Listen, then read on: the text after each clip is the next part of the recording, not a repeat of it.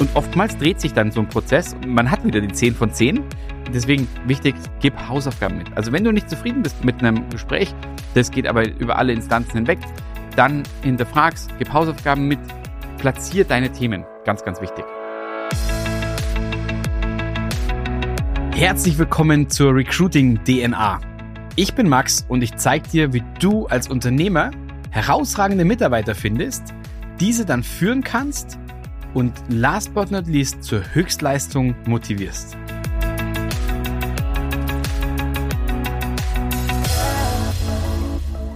Herzlich willkommen zu einer neuen Folge und zwar heute geht es um die vier Red Flags im Recruiting-Prozess. Geile Folge, unbedingt dranbleiben. Also was ist denn wirklich so eine Red Flag im Bewerbungsprozess für uns als Arbeitgeber? Womit können wir sehen, dass wir wirklich sagen, hey, die Frage ist wirklich, ob wir so jemanden dann weiterlassen im Prozess für mich essentiell, einer der, der ersten Punkte, die mir relativ stark auffallen. Wir gehen in unseren Prozessen, und das sind auch das, was ich unseren Kunden immer als Tipp gebe, relativ schnell dahin, dass wir dem Kandidaten die Möglichkeit geben, seine eigenen Fragen zu stellen. Und jetzt ist genau der Punkt. In den seltensten Fällen kommen da wirklich sehr, sehr viele Fragen oder dass der wirklich sagt, ich habe hier einen Fragenkatalog von zehn Fragen. Wenn sowas schon kommt, sage ich so, okay, ich feiere den Typen oder ich feiere diesen Bewerber, ja, weil das ist einfach wirklich hervorragend in meinen Augen. Warum? Also, hier ist es tatsächlich so, und da gibt es auch Ausnahmen, um Gottes Willen, es gibt auch welche, die sind so gut vorbereitet und die kommen ins Gespräch und sind so fokussiert, hören sich die Fragen an, geben richtige Antworten, haben richtig Lust und man merkt es aber richtig und haben dann keine Fragen, weil sie einfach sagen, ich habe mich so gut vorbereitet, ich war im Bundesanzeiger, ich habe mir Umsätze angeschaut, ich habe mir die Webpage angeschaut, ich habe mir die LinkedIn-Profile angeschaut, ich habe mir den Job an sich angeguckt, ich habe vielleicht schon mal an Kollegen gefragt, die bei dir im Unternehmen waren. Und da ist es natürlich so, wenn das dann aber rüberkommt, dass der mir auch erklärt, warum er keine Fragen hat, tip top, überhaupt kein Thema. Nur wenn keine Fragen kommen und es kommt nicht rüber, dass sich der beschäftigt mit dem Unternehmen, sondern dann so Aussagen kommen, und das war tatsächlich jetzt vorgestern in einem Bewerbungsgespräch, wo wir begleitet hatten, dass der gesagt hat, nee, ich habe keine Fragen, weil Urlaubsfrage wurde beantwortet, Homeoffice habe ich beantwortet bekommen und nee, daher habe ich keine Fragen mehr. So, da lange ich mir ehrlich ans Hirn. Weil dann ich mir so, okay, wie, also, okay, alles klar, das heißt, dir geht's nur um das, deswegen, was ich als Arbeitgeber biete oder wie meine Values sind, wie meine Vision ist, glaubst du an irgendwas oder weißt du es überhaupt? Und da kommt meistens irgendwie, nee. Also ganz, ganz konkretes Beispiel. Wie gesagt, in diesem Fall war es dann auch so, der Bewerber hatte echt gute, gute Antworten gegeben. Allerdings war es dann so, dass der Kunde auch gesagt hat, was unsere Meinung ist, und wir haben ganz klar gesagt, Absage, aus dem Grund, dass einfach die, die Vorbereitung nicht da war oder nicht die Ernsthaftigkeit gespürt worden ist, dass der Kandidat wirklich zu mir als Unternehmen will. Und das muss ich heutzutage spüren, weil ansonsten bekomme ich Söldner. Und der kommt wegen Geld oder wegen Homeoffice. Und wenn der woanders dann mehr kriegt oder fünf Tage mehr Urlaub kriegt oder eine Rose mehr als bei mir gerade, dann wird er dafür genauso wechseln. Und das war einer äh, von solchen Kandidaten. Wie können wir sowas rausfiltern? Indem wir wirklich hören, welche Fragen stellt er und sind die Fragen einfach relevant für mich als Arbeitgeber. Aber wie gesagt, es gibt auch Kandidaten, die kommen rein, die fragen, hey, ähm, cooles Büro, wie habt ihr das entdeckt? Wie habt ihr das, warum habt ihr das so gemacht? Warum habt ihr das so gemacht? Und wenn, so, wenn ein Bewerber neugierig ist auf mich als Arbeitgeber, das ist, und wieder mal kommt der Vergleich zum Date. Ja, wenn da Neugier ist und wenn man sich gegenseitig einfach so ein Stück weit im Flow ist, man wirft sich Fragen zu, man, das ist wie, das ist einfach ein Flow, ja. Man, man ist da drin und man hat Bock und das will ich spüren. Den Tipp kann ich auch nur geben. Für mich eine Red Flag, ganz klar, wenn keine Fragen kommen, tue ich mich verdammt schwer, weil ich frage mich wirklich, inwiefern hat sich der ernsthaft mit mir beschäftigt, das Unternehmen. Also daher, und wenn keine Fragen kommen, ist es ganz wichtig, dass du als Interviewpartner fragst, warum er keine Fragen hat dass man es hinterfragt und dann dem Bewerber immer wieder die Chance gibt, dass er sich erklären kann. Und wie gesagt, wenn dann solche Aussagen kommen wie, ja, Homeoffice haben wir schon geklärt und das haben wir schon geklärt, oder wenn man sagt, ja, ich habe eigentlich gar keine Fragen und das Gespräch war eine 10 von 10 bis dahin, dann ist es bei mir ab dem Zeitpunkt, wenn gar keine Fragen kommen und wenn ich auch keine vernünftige Erklärung kriege, grade ich sofort auf 5 von 10 und dann ist es für mich ein sehr, sehr großes Fragezeichen. Dann gebe ich meistens Hausaufgaben mit, auch da ein Tipp, gebe die Hausaufgabe mit, sag, okay, pass auf, wir überlegen uns beidseitig, ob wir das wollen. Und wenn du hier nochmal reinkommst, dann möchte ich von dir, ganz, ganz wichtig, möchte ich von dir mindestens drei, vier Fragen hören. Und wir gehen in diesem Interviewprozess nur auf deine Fragen ein und auf nichts anderes. Und oftmals dreht sich dann so ein Prozess. Man hat wieder die 10 von 10. Deswegen wichtig, gib Hausaufgaben mit. Also wenn du nicht zufrieden bist mit einem Gespräch, das geht aber über alle Instanzen hinweg, dann hinterfragst, gib Hausaufgaben mit, platzier deine Themen. Ganz, ganz wichtig. So, der zweite Punkt, wenn eine Red Flag zu spät kommen oder zu früh kommen.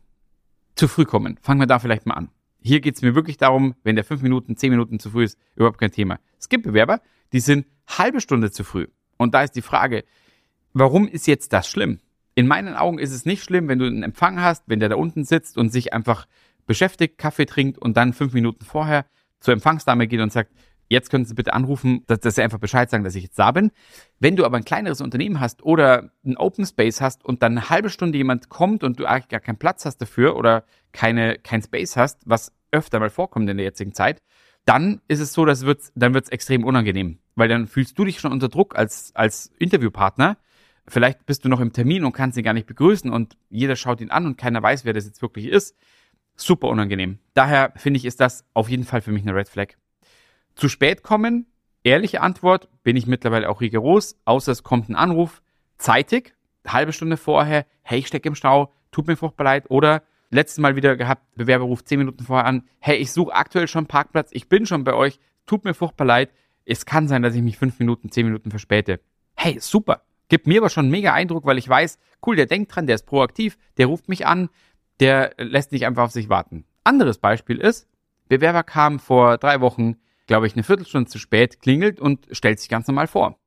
An der Stelle haben wir dann einfach gesagt, hey, pass auf, wir sind kurz in den Raum gegangen, haben gesagt, das entspricht nicht unseren Werten. Zu spät kommen ist bei uns einfach nicht die feine englische Art und deswegen können wir es an der Stelle schon beenden. Haben es dann höflich gemacht, haben sogar eine gute Kolumne-Bewertung dafür bekommen im Bewertungsforum, weil der gesagt hat, hey, war einfach klar und wahr und äh, für ihn einfach nochmal so ein Eye-Opener.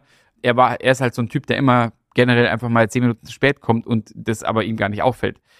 Also ihr seht, auch daraus kann was Gutes kommen, aber du musst konsequent für dich sein. Wenn du sagst, das ist für dich ein No-Go und in meiner Welt ist es generell immer No-Go zu spät kommen, beende das. Beende das im Prozess. Du wirst hinten raus, wenn du so jemand wirklich einstellst, das zieht sich durch, die unterschreiben dir Verträge zu spät oder halten sich nicht an Commitments, musst du wissen, ob du so ein Unternehmen haben willst. Ich sehe es als absolute Red Flag. Spannendes Thema. Jetzt kommt eines der Red Flags, die finde ich sehr, sehr spannend und amüsant auch oft. Es geht um das Schlechtreden von dem vorigen Arbeitgeber. Jetzt kommt es so ein Stück weit darauf an. Du merkst in Gesprächen, ob jemand sehr, sehr frustriert ist und über seinen Arbeitgeber vorher wirklich sehr stark schimpft. Also es gibt wirklich Gespräche, da sitzt jemand drin und der, also wenn, wenn, man, wenn die Sprache auf den aktuellen Arbeitgeber kommt, warum möchtest du denn jetzt weg? Und die Frage stelle ich immer, immer. Weil die ist mir ja wichtig. Ich will ja wissen, okay, worauf lasse ich mich ein? Was hat nicht gepasst? Gibt ja so ein Stück weit auch Aufschluss über den von mir gegenüber, dass ich weiß, hey, was lief da schief? Oder lief gar nichts schief und der will nur den nächsten Karriere-Step machen. So. Und jetzt geht's los. Der Bewerber, ja, der kotzt richtig ab. Der sagt, nee, alles furchtbar, Vorgesetzter schlimm, die Systeme alt, keine Ahnung, keine Schulung bekommen, das nicht bekommen, das nicht bekommen und überhaupt die Company geht gar nicht.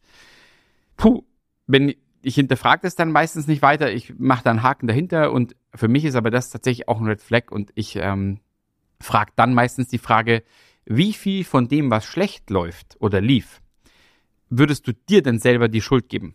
Oder bei wie viel Prozent packst du dich an der Nase? Und wenn da nicht mindestens kommt, der 50 Prozent bin ich auch selber schuld, weil ich nicht danach gefragt habe, weil ich nicht meinen Mund aufgemacht habe, weil ich nicht zu meinem Vorgesetzten gegangen bin, dann muss ich sagen, gehe ich an den Punkt hin oder komme ich immer wieder an den Punkt, dass ich sage, der schießt sich dann fast, also meistens wirklich selber ins Aus. Weil es sind halt immer zwei Personen an einer Trennung schuld. Das ist wie in einer Beziehung. Da bin ich auch so, ich sage, hey, man sieht nie rein, aber meistens haben beide Seiten irgendwie was dazu getan, dass es einfach nicht funktioniert. Wie auch beide Seiten was dafür tun, wenn es funktioniert.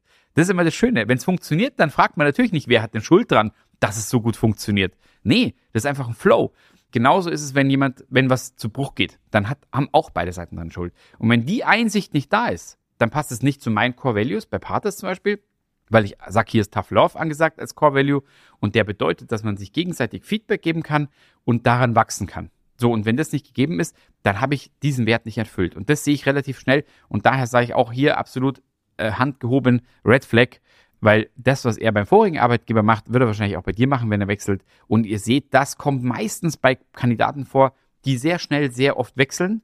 Und ganz wichtig, den Kandidaten gebe ich auch immer eine Chance. Und da gibt es auch wirklich welche, die finden dann auch irgendwann genau den Arbeitgeber, der genau zu ihnen passt ich frage mich immer, wie der ausschauen muss, dass der oder wie viel der, wie viel der auch meckern muss, dass so ein Arbeitgeber dann oder Arbeitnehmer zu dem passt. Aber es ist so. Irgendwann wird auch da der Richtige kommen. und dann passt. Aber ich sehe es immer noch als absolutes Red Flag. So, ich habe gesagt vier Red Flags. Zum Schluss kommt eine Story. Vor sieben Jahren hat ein Kunde ein Interview gebucht über uns mit einem Kandidaten im IT-Sektor. So, der Kandidat hat wirklich einen guten Eindruck gemacht. Erstes Teams-Interview, grandios. Oder nee, damals war es noch ein Telefoninterview. Ja, da haben wir noch, waren wir noch nicht so mit Teams drin. Telefoninterview gut gemeistert, fachlich top. So, dann ging der ins Vorstellungsgespräch und das Vorstellungsgespräch war bei einem Konzern oder Mittelständler, der hat, die hatten 1100 Mitarbeiter. Und der Gesprächspartner war der CTO. Also du bist auf C-Level. Das war auch wirklich, also das Gespräch war sehr intensiv und es ging um eine Führungsposition. Und gesagt, getan, der Bewerber hat sich echt gut bewiesen im Telefoninterview und wurde dann eingeladen zum persönlichen Interview.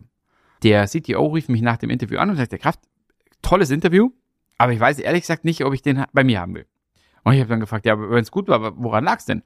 Ja, der war irgendwie komisch gekleidet. Und dann habe ich gesagt, ja, erzählen's mal. Und dann hat er gesagt, ja, der kam in Jeans mit einem mit einem T-Shirt und mit Birkenstockschuhen. Heute sind Birkenstockschuhe ja im Trend. Das heißt, heute müsste man anders drüber äh, diskutieren, ob das in Ordnung ist. Spaß beiseite. Aber der kam mit Birkenstock und T-Shirt zu dem CTO-Gespräch. Und daher Thema Verfehlung Nummer vier. Auftritt bzw. Dresscode, der nicht zur Stelle passt.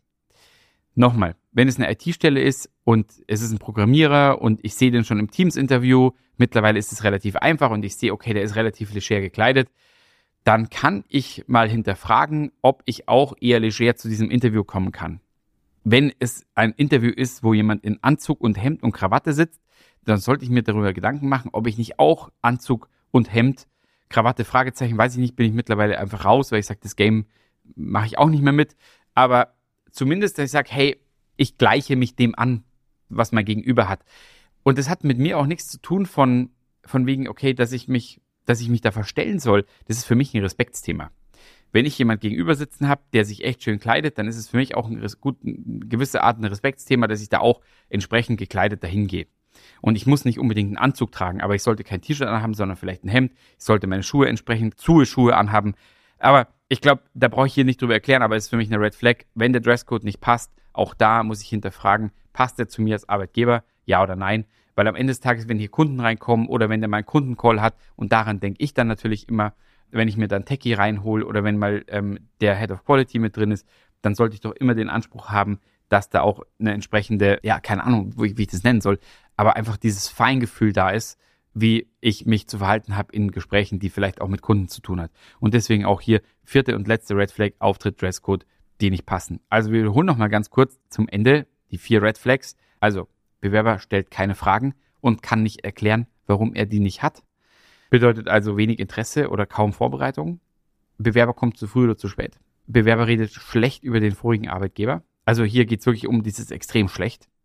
Und Auftritt und Dresscode passt einfach nicht zur Stelle. Vier Red Flags. Achte mal drauf im Vorstellungsgespräch. Wichtig ist, dass du nicht alles wirklich, dass du wirklich hier hinterfragst, weil wenn du, es ist leider so, in fast jedem Gespräch kommt eines der Red Flags oftmals vor. Wenn alle vier vorkommen, bist du eh safe raus. Wenn eines davon vorkommt, hinterfrag wirklich, warum das jetzt gerade passiert ist. Weil ansonsten tust du dich auch schwer, weil dann kannst du kaum jemand einstellen, weil irgendwas passiert meistens. Ja, also daher in diesem Sinne viel Spaß beim beobachten, ob Red Flags vorkommen bei dir im Gespräch. Und wie immer an der Stelle der Happy Day. Dein Max.